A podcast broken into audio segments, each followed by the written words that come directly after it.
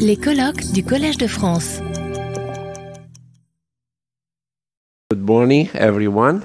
It's a big pleasure being here today. Uh, I, I did a small change in the title of my presentation because I, I, after I finished the presentation, I realized that uh, I would talk more about food processing and human health, and not just ultra processed food and human health. So these are the three topics. I'll start with the theses that link ultra food processing with the human health. Uh, we see the underlying hypothesis of, of, of these theses. Then we see the evidence and the potential research gaps. And finally, I'll I'll finish with some policy implications. Uh, the thesis and hypothesis linking food processing and human health we develop in a series of commentaries, and uh, my task here, first task, would be to summarize these uh, commentaries. Uh, we always start our commentaries on food processing and human health saying that food processing is an essential part of the food system. So, food processing is a responsibility of the food industry, obviously, and it, it lies in the food system between the agriculture, where food are really produced. So, the industry does not produce food, the industry modify foods. Uh, between then agriculture and the kitchen, where we prepare our foods, or uh, uh, ourselves when we have uh, ready to consume products. And wh- why food processing is so essential? There are several reasons. One of them is that today, most food we consume are processed in some way. There are some few exceptions, some fruits, some vegetables, but all other foods they pass through the industry before arriving to our kitchens or to our mouths. And, and this is so because there are many advantages of food processing. I, I, I, I'm, I'm describing three big advantages. The first is that food processing can increase food duration. Think pasta and pasteurized milk. Uh, it, it can, it facilitates and diversifies food culinary preparations. Imagine cook without olive oil and butter. And finally, it enhances food sensory properties. Since we are in France, think cheese and bread. And this is the reason why the most, if not all, traditional dietary patterns are a combination of unprocessed and processed foods. And these are combined into freshly prepared, delicious dishes and meals. This includes very healthy dietary patterns as the Mediterranean diet. So, without processed food, we won't have the Mediterranean diet. But there are other purposes of food processing. Food processing can serve to do other type of, of, of products, and particularly what is important to acknowledge is that recently more and more food processing has been used by the industry to create alternatives for food and culinary preparations and at the same time to maximize profits. To do this, uh, uh, it's important that these novel products, it's important they are more convenient than food and culinary preparations, equally or more tasteful, equally or more affordable. But at the same time, it's important to maximize profits, it's important to have a low cost of production. So this is not easy, I mean, to compatibilize all these aims. And traditional methods used by the industry, like pasteurization, uh, fermentation, milling, freezing, uh, this process were not enough to produce these novel products. So, for to produce these novel products that uh, are uh, uh, to create competitive and profitable substitutes for food and culinary preparations, we need a new technology. A new technology was necessary. So, this new technology is food ultra processing. What is food ultra processing? Essentially, is a sequence of uh, process or steps before we have the end product, which is the ultra processed food. Everything started with the extraction of, of food substances from uh, some foods, extraction from starches, sugars, oils, fats, protein isolates, essentially macronutrients. But these are not obtained from any food, but from a particularly few foods. Those are these high yield crops like soy, corn, wheat, sugar cane. They are very high yield crops that can be bought, bought, a very low price. So after getting these food substances, then the second step is the, is, is, involves chemical modification of these substances, hydrogenations, hydrolysis applied to these macronutrients.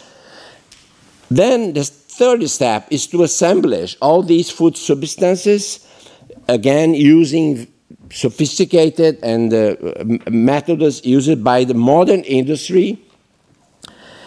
And this, the next step is the, the use of cosmetic additives because this assemblage of proteins, starches, oils, fats, many times they are tasteless, they are colorless, they have some texture that is not appropriate. So that, that's why a very important step in the food ultra processing is the use of cosmetic additives. So we are talking here about flavors, colors, emulsifiers.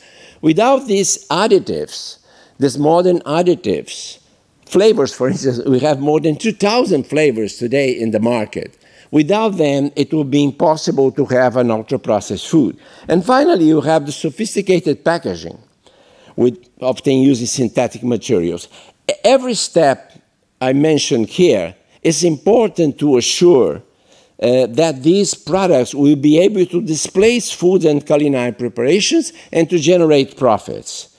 But at the same time that they do this, they cause several problems. And uh, I will mention these problems during my presentation.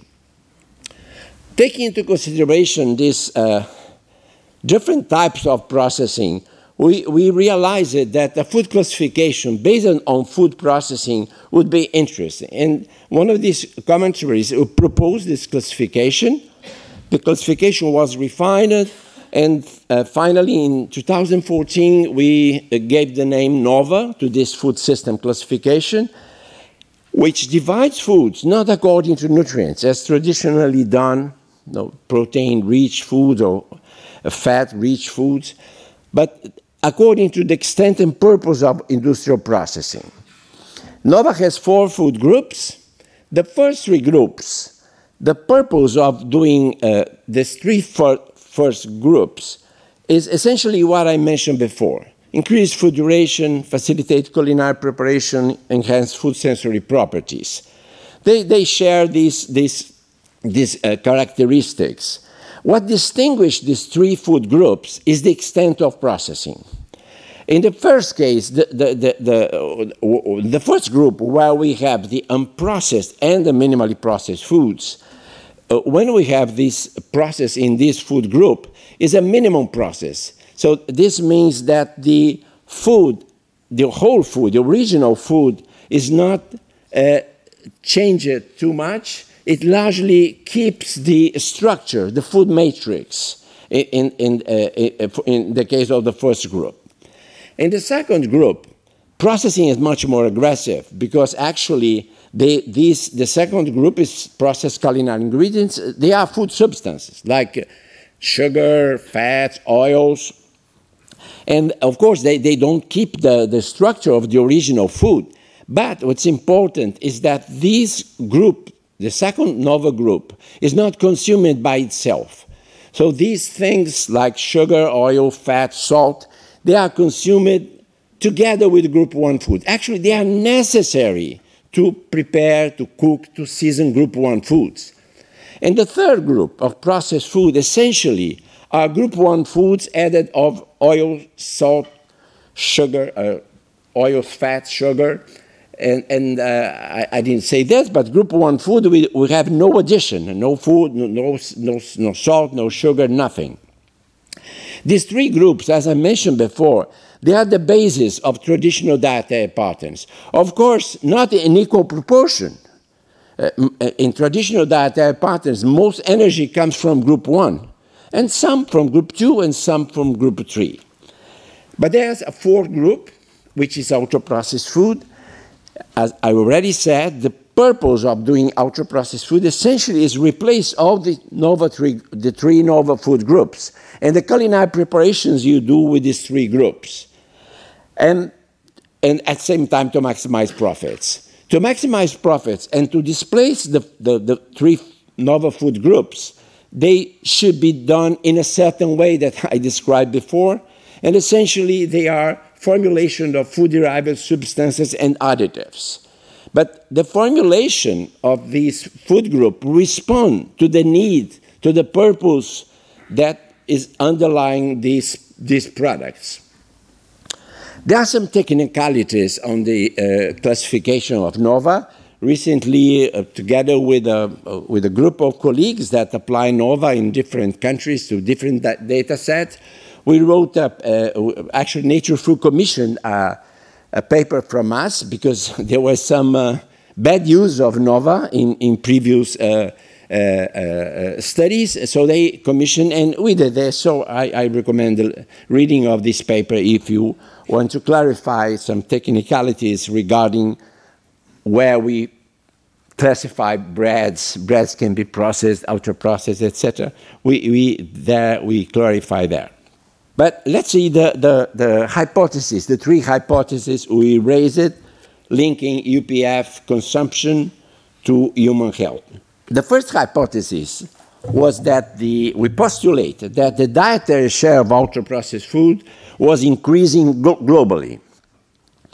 The second hypothesis is that increased dietary share of ultra-processed food has several ill effects on the overall diet, including but not restricted to unbalanced nutrient profiles. And the third hypothesis that increased dietary share of ultra-processed foods increase the risk of obesity, diabetes, and several other chronic diseases through various mechanisms. So these were basically the three hypotheses, and uh, together, taken together, if they are confirmed by evidence, they will make our main thesis. And what's the main thesis? Is that the global displacement of traditional dietary patterns based on Nova groups 1, 2, and 3, and the culinary preparation by dietary patterns based on UPFs, has been and still is a major driver of the pandemics of obesity, diabetes, and other chronic diseases, and as such, must be detained and reverted by public policies. So, where is the evidence about this hypothesis? And what, what are the main research gaps? Starting with the first hypothesis that postulated that everywhere in the world this group of foods were increasing. The best data here comes from Canada.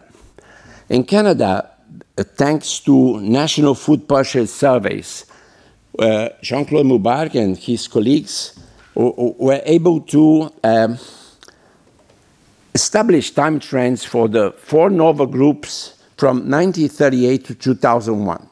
So it's quite clear here that uh, ultra-processed food increased in the national food basket in Canada, replacing particularly NOVA Group 1 and 2, meaning replacing fresh prepared dishes and meals. Processed food didn't change much. There are more data, time series, so repeated national surveys, dietary surveys, some food purchase surveys in seven other countries. And what they show in China and Brazil, with Mexico, Argentina, and Spain, it's quite clear. I just saw data from Portugal yesterday. I think this will be published soon, showing more or less the same thing. Uh, when we see high income countries, particularly USA and UK, you, you, you see some stability in UK, you see some increasing trends in USA, but if you put together Canada and USA, maybe you have the whole story about the, the changes in, uh, in the um, uh, dietary share of uh, ultra-processed foods. But the most comprehensive data comes from sales. This is available for 91 countries. There, unfortunately, there's no data for low income countries, but there's for lower middle, upper middle, and high income countries. So you see here, it's clearly that the, there's increase from 2007 to 2022 in lower middle and uh, upper middle income countries where sales are lower, and in high income countries with an average of 200 kilograms per person per year, then it, apparently there is some stability. But the data from Canada, I think, helps us to understand what, is, what happened with these countries. So this is the first hypothesis. The, the big research gap is low-income countries. And uh, we don't have data in low-income countries because Euromonitor, which is the company that monitors the sales of these products, are still not interested in these markets because probably the sales are still very low. But in any case, very soon we'll have data on low-income countries from the World Poll, from Gallup, because Gallup does this World Poll every year, and now there's questions about uh, 24-hour recall, uh, questions about uh, consumption the previous day of ultra-processed foods. So the second hypothesis, the deterioration of diet quality linked to ultra-processed food consumption. The best data here comes from a systematic review and meta-analysis of 13 national dietary surveys in several countries, including France. And what you see is the same thing. So regardless of the country, the more ultra processed food in the diet, the higher the dietary share of ultra processed foods, the higher the total fat content, the saturated fat content, and added sugar content, and the lower fiber, protein, and potassium. So it's, it's the perfect recipe for chronic diseases in all these, these countries. It's, it's interesting because the, the dietary share of ultra processed food is the sum of all ultra processed food by the total diet. The total diet is very different country to country, right? So dietary patterns are very different from country to country. But the, the share of ultra processed food are the same because we have the same companies, the same brands, the same products. So it's interesting that the conclusion here is that in any country, regardless of the dietary pattern, is not, a, is not very good, I mean, to replace traditional diets by ultra-processed foods. It's important to note also uh, that we are not talking about slight, slight uh, uh, uh changes when we increase the dietary of ultra-processed food. Let's take sugar, for instance. This was one of the first papers we published with NHANES data. So this is in the meta-analysis. What do you see here actually is for the, for the 13 countries together. This is a meta-analysis result. When the dietary share is around 15%, which is relatively low, we have 9.6% of total energy from added sugar. When you have 75%, we go to 20%. So this means if you remove ultra-processed food, not if you remove, if you reduce to the first quintile, which is more or less 15% as an average, we, we can not get rid of the added sugar, excessive added sugar intake, but of a, a, a big part of the problem.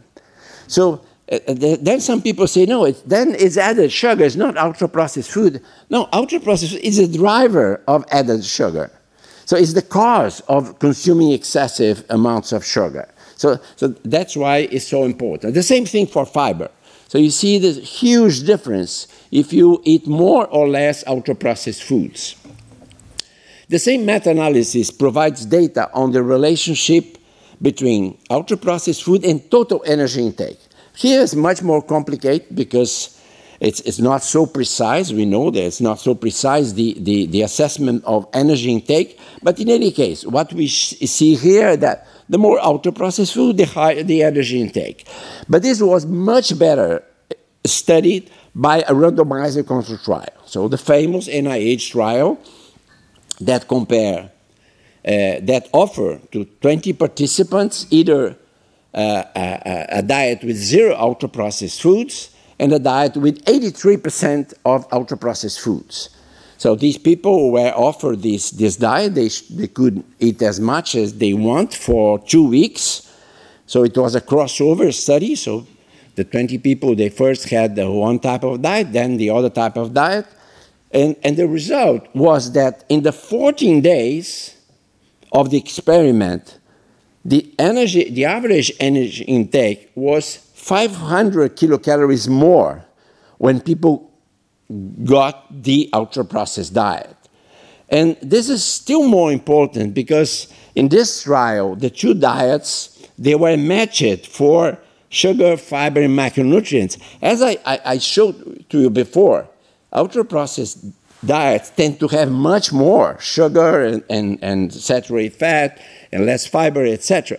But in this case, they match it because the purpose was to find out if uh, the uh, higher energy intake was due to this, the nutrient profile, or was due to other factors.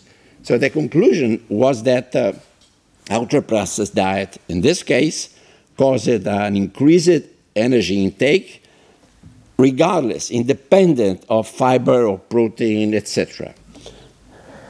It's still more interesting. A post hoc analysis of the same trial showed that part of this excessive energy intake could be explained by two factors the higher content of hyperpalatable foods, measured with a, an index of hyperpalatability, and high energy density. So then it's a, it's a very interesting demonstration of problems beyond the nutrient profile of the, of the ultra processed foods. But there are more evidence on this in the same line. Here I put all these um, dietary changes associated with ultra processed food, with the dietary share of ultra processed food, that could be important to understand the next hypothesis that link ultra processed food with disease. So, more ultra processed food, this is data from NHANES. More ultra processed food means reduced intake of flavonoids and phytoestrogen, phytochemicals that are destroyed during food processing. Also, evidence of reduced total water intake. About 500 milliliters of water less if you increase, if you consume a lot of ultra processed foods. Increase intake of phthalates and bisphenol A. We heard about these uh, xenobiotics, xenobiotics in the, the previous presentation. And these are probably released. These are uh, uh, concentration in the urine so these probably released by packaging materials because ultra-processed foods stay with these plastic materials for years. And also acrylamide, uh, increased acrylamide probably due to this high temperature, high pressure extrusion, for instance. Increased intake of other xenobiotics. I don't know if, if, you call these xenobiotics also, but I, I call them xenobiotics because emulsifiers, flavors, enhanced artificial sweet, they don't belong to food, right? They are strange to food. Uh, and in this case, I mean, we, this is still unpublished. Uh, Bernard and Mathilde did this analysis. This is for a paper we are writing together. And uh, we did a very simple analysis. Uh, divide the Nutrinet Santé cohort in five quintiles, lower, lowest consumers, highest consumers of ultra-processed foods, and see the total amount of additives in, in the diet, uh, in the daily diet of these people.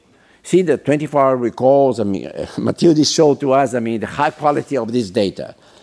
Uh, emulsifiers, flavors enhancers, artificial sweeteners, and colorants, where the, the amount of them in the diet were two, three, five, and 15 times higher among the highest consumers of ultra processed food compared with the lowest consumers. This is expected, but this is important because this can explain part of uh, what we'll see in the next uh, hypothesis, where we related ultra processed food directly with disease.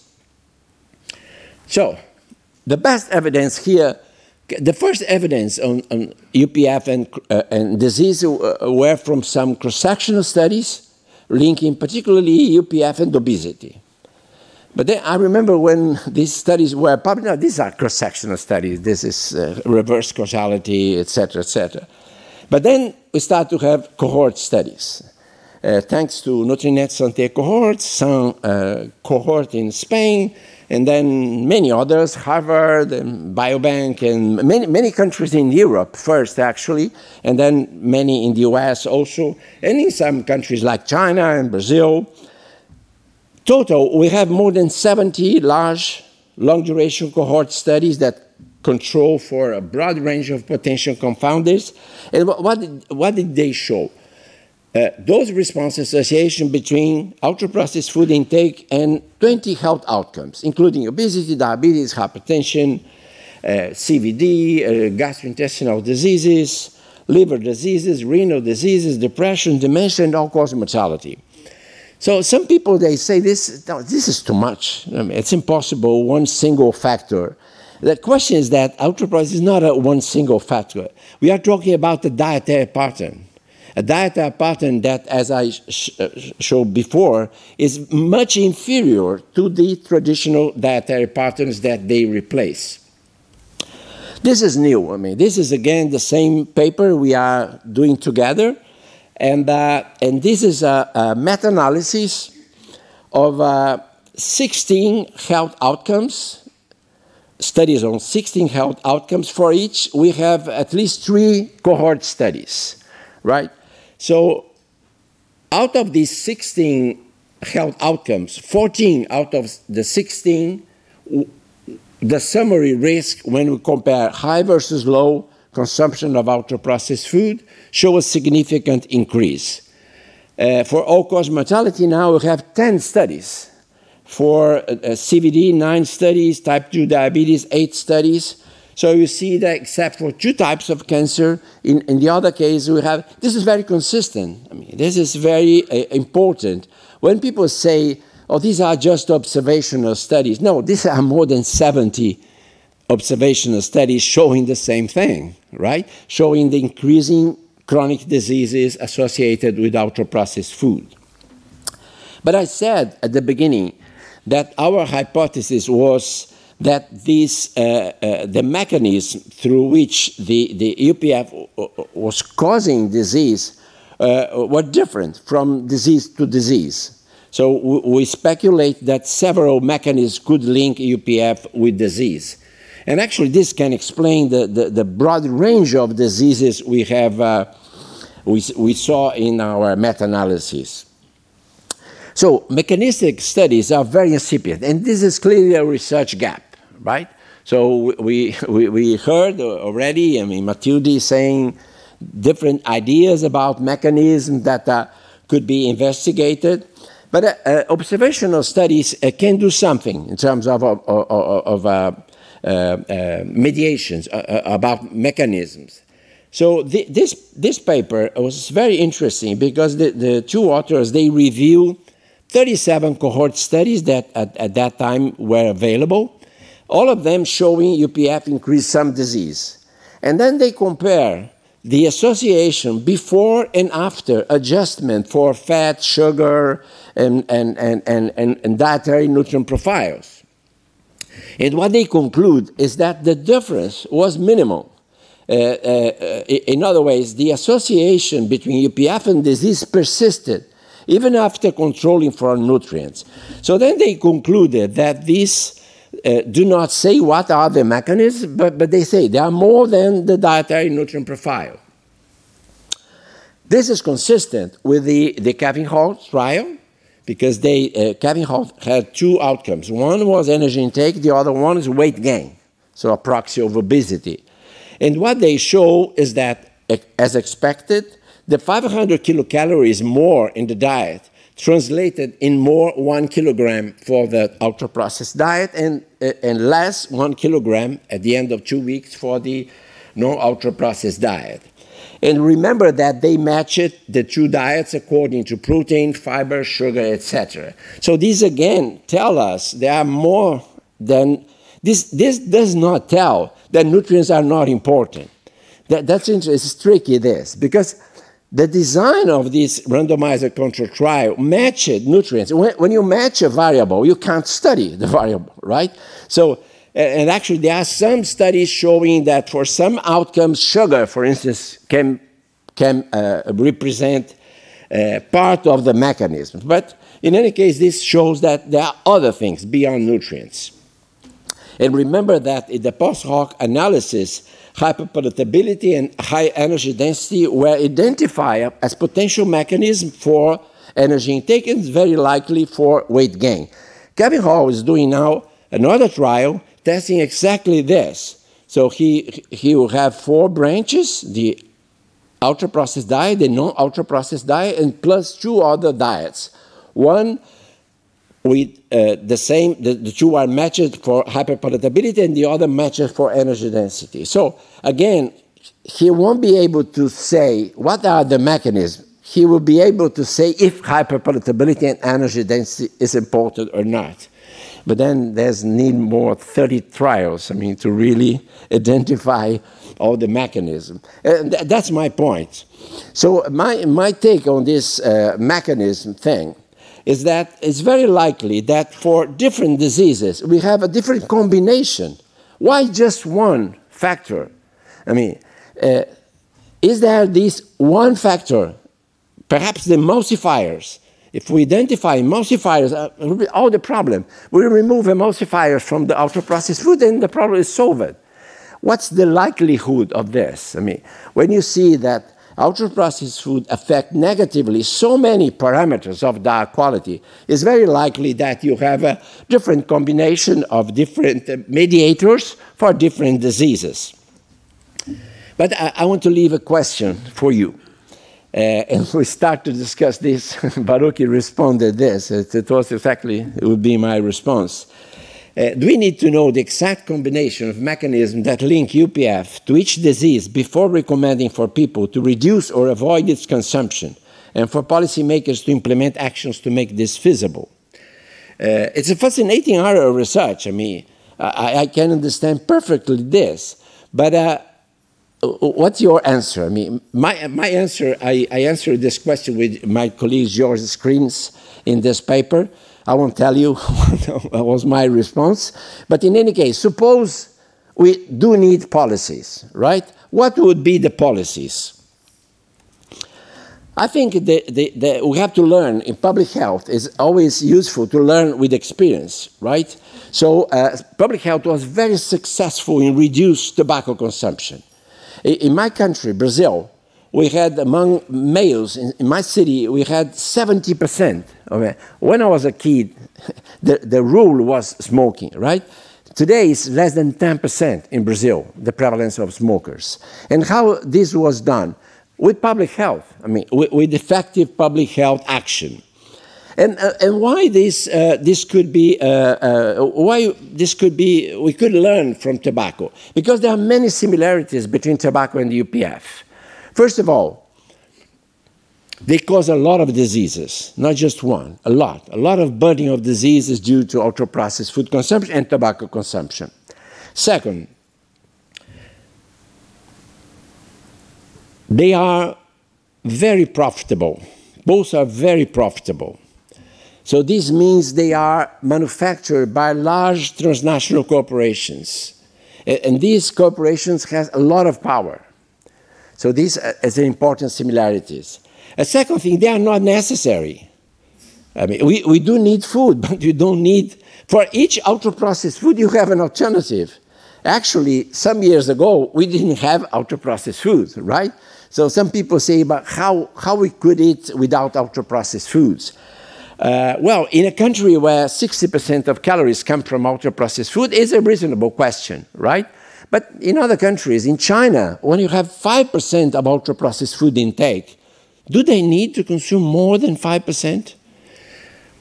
Well, take into account this is, uh, for my surprise, I mean, last week, probably you saw this in the Times.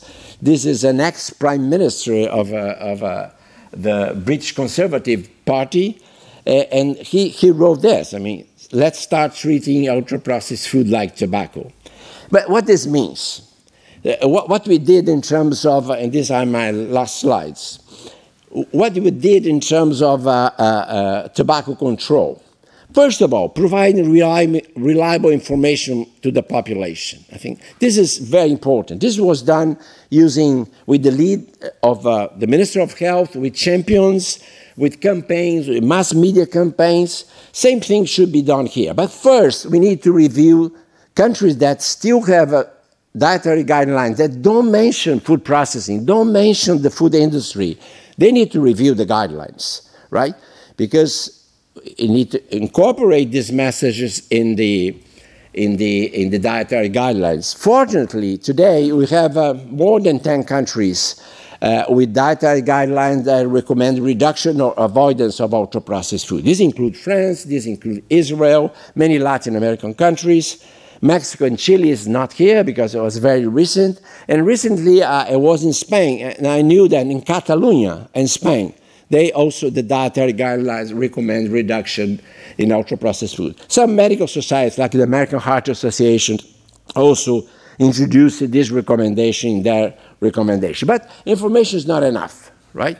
We know that uh, uh, inform people is absolutely necessary, but other actions are necessary. First of all, we need to avoid disinformation we need to uh, avoid incentives to unhealthy behaviors. This was done with restriction of marketing tobacco. So the same restriction should apply to ultra-processed foods.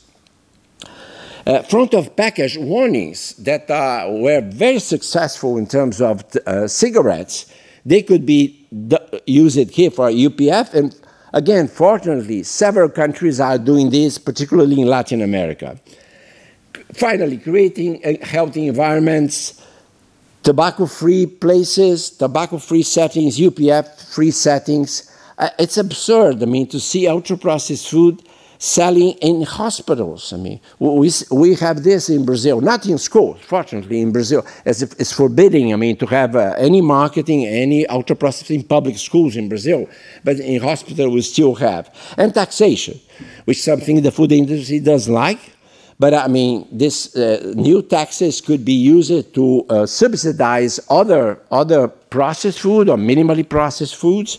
So it's uh, it's perfectly done. So um, um I think it's. Thank you. Merci. Retrouvez tous les contenus du Collège de France sur www.colège-2-france.fr.